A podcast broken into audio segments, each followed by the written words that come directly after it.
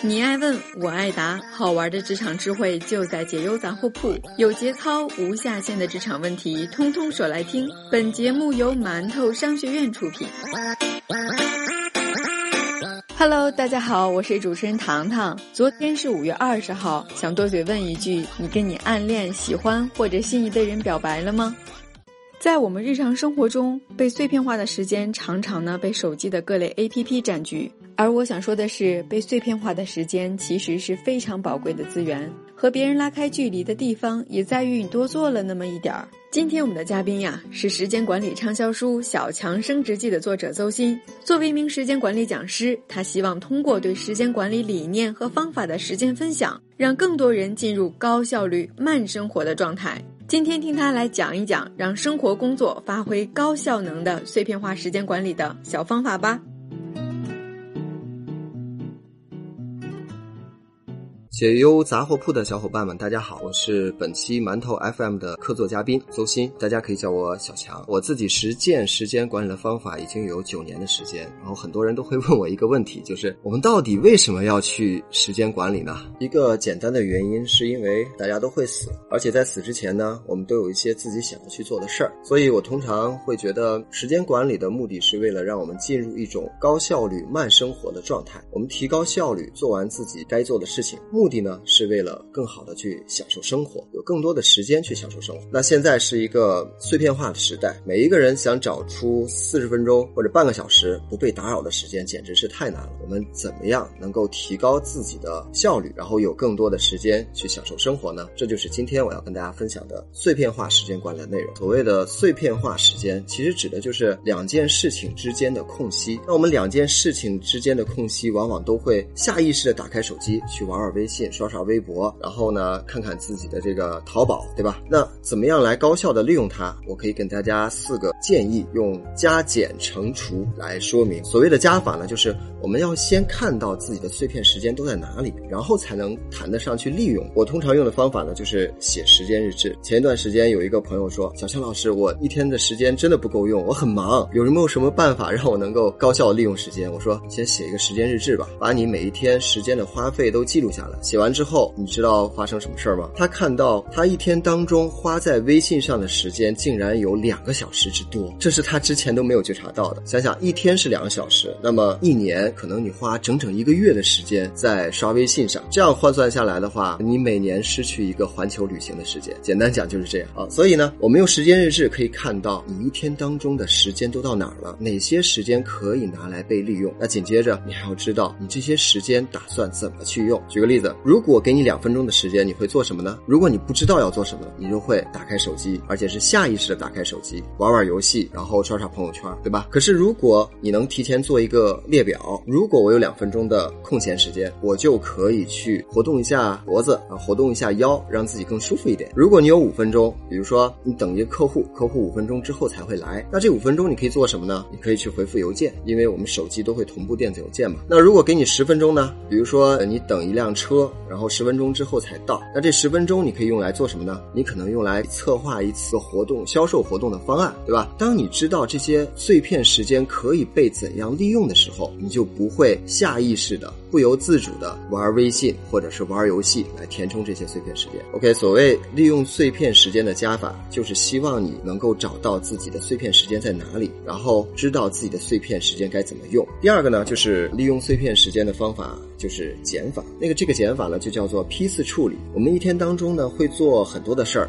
有一些比如说打电话，另外一些我们要出去办事儿，另外一些要在电脑跟前做的事儿，还要跟老板讨论一些事儿，对吧？当这些事情之间来回切换换的时候，就会产生一些切换的成本啊。我刚挂了电话，然后到老板办公室，起码要准备一下心情，对吧？跟老板谈话还要准备一下，然后从老板办公室回来要打电话的时候，是不是我又要找电话号码，拿手机，然后再拨号，准备一下要聊的内容，对吧？这些都是切换成本。所谓的。批次处理呢，就是如果你要打电话了，你就把所有要通过电话解决的事情一次去做完。如果你想要到老板办公室去做沟通，那么你把跟老板相关的事情全部一次汇报完。如果你是用手机上的 APP 去管理自己的事情的话，那做到批次处理就会容易一些。我通常呢就会在搜索里面啊，比如说我需要打电话，在搜索里面会搜索电话，然后它就会把所有需要电话去做的事情全部列出来，我就一个一个的去打。打完之后，我再做下一个情境要去做的事儿。这个呢就是利用碎片时间的减法，减少你的时间碎片。那第三个呢是乘法啊，所谓的乘法就是碎片时间思考，大块时间执行。我听过一句话哈，就是你想想不到的你就做不到，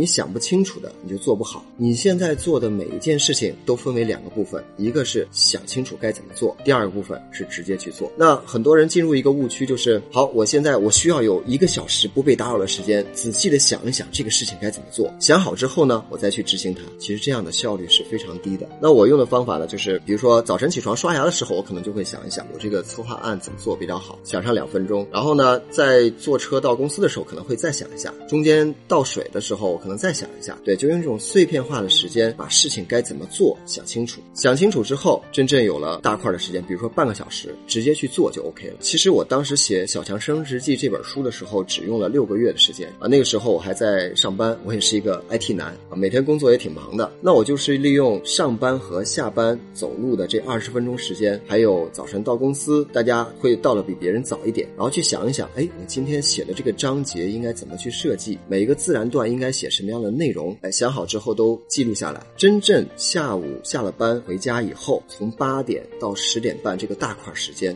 我就用来专注的去写作。所以这个就是想不到的做不到，想不清楚做不好。那最后一个利用碎片时间的方法呢，叫做除法。你知道什么时候我们的效率是最低的？就是我们心情不好或者是精力下降的时候，你的效率是最低的。所以所谓的除法呢，就是消除掉我们的一些压力和焦虑，让我们能够得到很好的休息还有放松。我们现在很多人都不大会高效的休息。你想想，你平常工作累了之后是怎么休息的？工作的时候就是对着电脑噼里啪啦，对吧？休息的时候就是往后一仰，对吧？躺到自己的椅子上，那就叫休息和放松。其实那样对你精力的恢复是没有太大帮助的。我的建议呢，就是切换情境和改变状态。所谓的改变状态是什么？如果你是站着工作，你休息的时候就请你坐下来；如果你是坐着一直工作的，那休息的时候就请请你站起。这个就叫做状态的改变。那第二个呢，就叫做情境的切换。你想想，你的办公室里面是不是一个很大的开间，然后很多的桌子，很多的电脑，每一个电脑屏幕的背后都散发着一种焦虑、抑郁、烦躁、郁闷、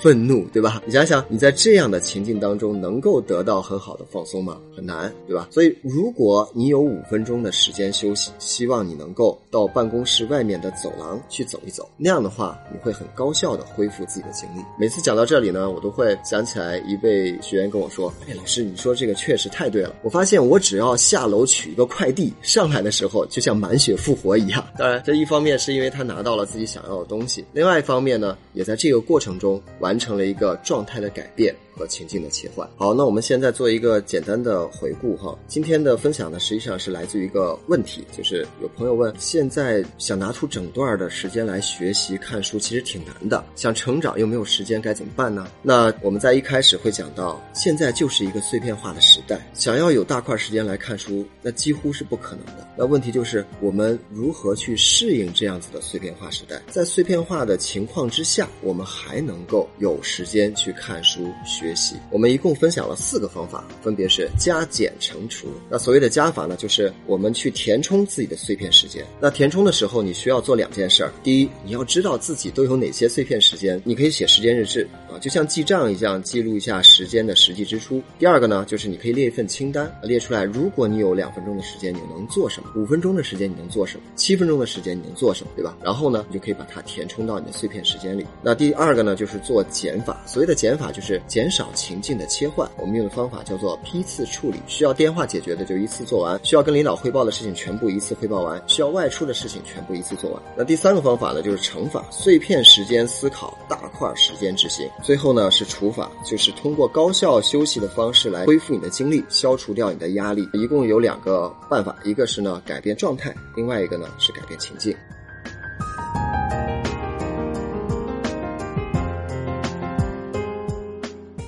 那我们分享了这么多，把碎片时间都要用的那么扎实，到底是为了什么呢？其实我们就是为了提高自己的效率，然后让你有更多的时间去享受生活。最后呢，我也祝愿大家能够拥有一个高效率慢生活的人生。谢谢大家。